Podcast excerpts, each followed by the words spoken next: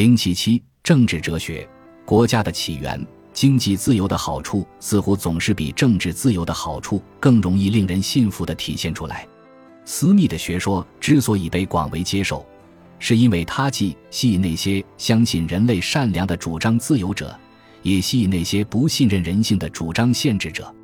他的论点说到底是经济效率源于自身利益，经济行为体的道德是无关紧要的。但是在政治领域，这种学说不可行。只有当人相信自己本性善良时，解放人们才有意义。而在16世纪和17世纪的欧洲，不断涌现的证据逐渐颠覆了这种信心。在美洲和太平洋地区，探险家的发现和民族志学者的报告表明，正如莎士比亚所言，自然人只是一种寒碜的、赤裸的两脚动物，无法遵从帝国所要求的行为。与此同时，对亚洲先前未知或鲜为人知的领域的发现，向欧洲引入了新的政治权力模式。要理解这一点，最好是梳理新证据带来的各方面影响。首先是与国家起源相关的思考受到了影响，然后是中国和其他亚洲模式如何影响权力观念，并促使新的专制主义学派建立。接下来是和欧洲人称之为野蛮人的民族有关的新发现所产生的反向影响，他们有时惊人的成就催生了激进的甚至是革命性的思想。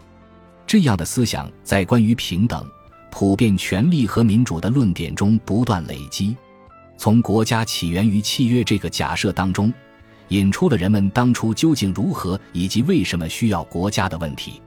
在遥远的过去。人类的境况一定是极其严峻的，至少安逸的欧洲文人是这么猜想的。苦难促使人们团结一致，为共同的利益牺牲自由。十七世纪下半叶，托马斯·霍布斯开始思考这些问题。他在政治上是极端的保王派，在哲学上是极端的唯物主义者。他的自然倾向是专制主义。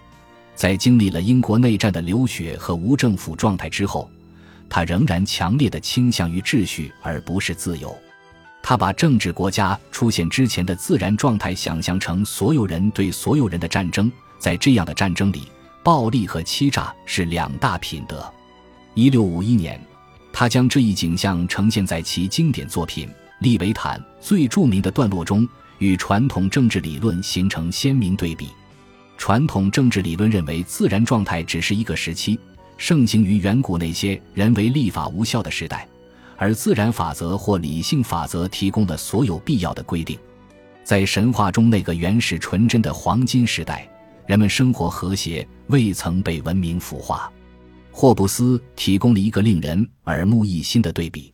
他认为，与本能的形成社会的蚂蚁和蜜蜂不同，人必须摸索出唯一可行的摆脱不安全感的方法。人们彼此约定。出让自由给执行者，后者将强行执行契约，但不会成为契约的当事方。建立国家的盟约不再是统治者与被统治者之间的契约，而是一种服从的承诺。臣民从属于国家，因此放弃了自由。自我保护是臣民唯一保留的权利，他们本来也没有其他权利可供放弃，因为在自然状态下没有财产，没有正义。人们的一切都只能靠武力夺取。亚里士多德的著作为这一观点提供了些许支持。他承认人在完善状态下是最好的动物，但当脱离法律和正义时，人是所有动物中最坏的。霍布斯的思想永远改变了政治语言。契约论失去了对国家权力的控制。在被霍布斯说服或因他而拓宽思路的人眼中，统治者不在契约的范围内。